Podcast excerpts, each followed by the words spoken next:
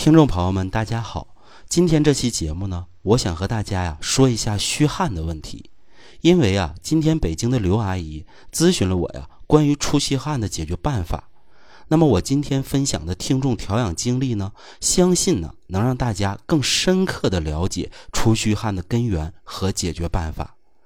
家住上海的宋先生啊，由于啊近期染上了流感，主要呢就是咳嗽，而且啊已经咳嗽了快一个月了，怎么也不见好，西药呢吃了一大堆，点滴呢也打了半个月了，都没有什么太大作用。并且呢，宋先生啊，除了咳嗽以外呢，还特别啊爱冒虚汗，尤其是啊额头上，一旦咳嗽起来啊，那汗呢就呼呼的往外冒，就像啊洗头了一样。同时呢，他的食欲啊近期呢也特别差，每顿呢只能吃进去半碗米饭，而且呀他的大便呢一日两次，还很溏稀，量又很少。那我和宋先生啊进行视频指导时呢，我发现啊他的精神特别萎靡不振，感觉啊说话都没有力气了。而且啊我观察宋先生的舌苔呢，首先呢是胎气不足，而且啊是惨白的，几乎啊都快没有血色了。当时呢宋先生说，原来自己啊也会出虚汗，但是啊没有现在这么严重，尤其是啊这个咳嗽，感觉啊都快把肺咳出来了。那宋先生呢，以为自己啊出现了严重的病变，但是呢，去医院拍片又什么也查不出来。那我在详细了解宋先生的情况后呢，为他推荐了一个调养方案。同时啊，我告诉宋先生不用担心，三天后呢，你就会有好转。三天后呢，你再联系我，我再给你啊下一步的指导。那么这个方案是呢，党参九克，茭白术九克，茯苓九克。炙甘草三克，陈皮呢四点五克，桔梗三克，浮小麦十五克，大枣三枚。一共呢，我只先让宋先生啊用三天。结果三天用完之后啊，宋先生和我反馈说呀，自己的食欲呢有所提升了，大便呢逐渐变干了。今天呢只去了一趟厕所，而且咳嗽呀也稍微减轻了一些。那么我根据啊宋先生第一次的恢复情况呢，我又观察了一下他的舌苔，我发现啊宋先生的舌苔呢有一点血色了。那么接下来呢，我并没有改变方案，而是啊让宋先生按原方再用五天。这五天用完后啊，宋先生的咳嗽呢基本消失了，而且啊偶尔有一点咳的时候呢也不会出汗了。关键呢是食欲和大便都正常了。那我通过视频观察，感觉宋先生啊说话有力量了，精神状态呢也比原来好一些了。宋先生啊也特别感激地说：“孙老师啊，您太厉害了！我吃了这么多药啊都不管用，您居然呢只用八天时间，不光把我的咳嗽止住了，连我出虚汗的问题都解决了。如果呀我早点找您，就不用遭这么多罪了。但是啊，我在这里要澄清一下，虽然宋先生认为啊是我很厉害。”但是这份功劳啊，我真的不敢领受，不是我谦虚啊。下面大家呀，听我详细分析一下，您就知道了。这个宋先生的问题呀，首先是舌苔表面的胎气不足，这是脾胃虚弱最直接的一个表现。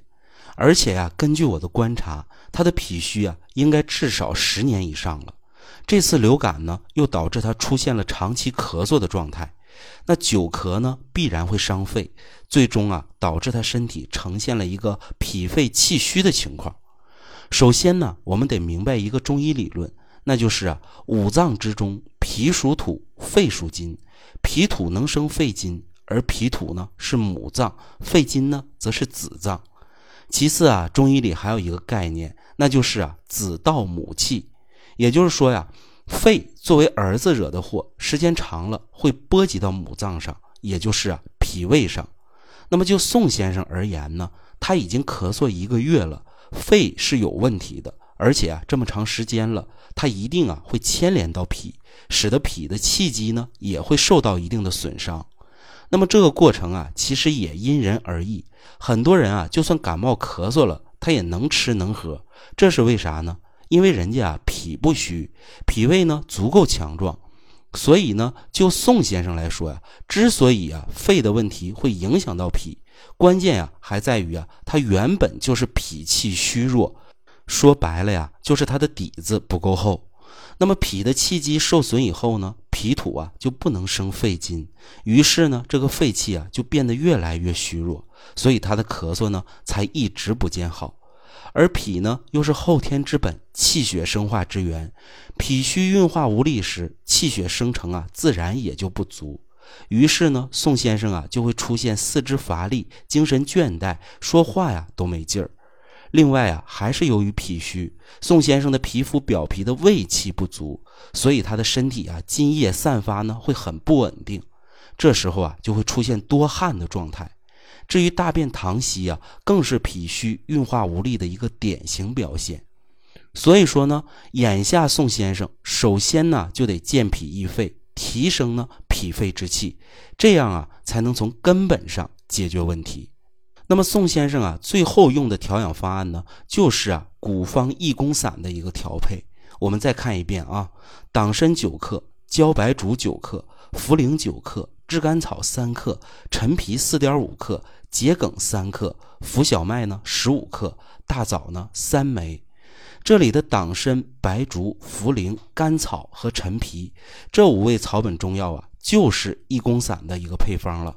其中呢，党参、白术、茯苓、炙甘草能强健脾肺之气，陈皮呢善于行气化瘀，所以陈皮啊实际是入脾肺二经的，它既能健脾理气，同时还能止咳。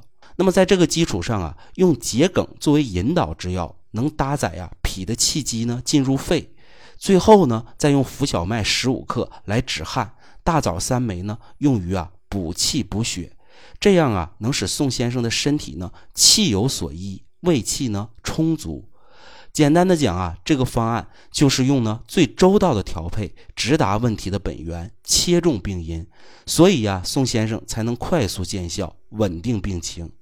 所以呢，我才说呀，功劳不是我的，而是发明益功散配方的宋朝名医钱乙先生的。我只是啊，踩在前人的肩膀上，根据宋先生的体质辩证进行加减调配而已，也是啊，让方子更适合宋先生的问题。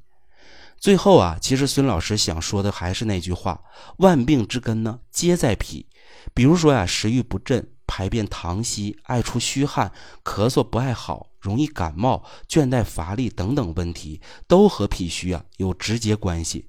对这样的身体状态呢，我们应该啊考虑从健脾入手，这是一条啊追根溯源的路。当然呢，宋先生用的调养方法呢，不见得对所有人都适合。大家有相关症状啊，还是应该在中医师的辩证指导下来借鉴应用益功散的配方。如果益功散配上桔梗、浮小麦、大枣，主要调的呢就是久咳、脾虚、多汗、乏力的问题。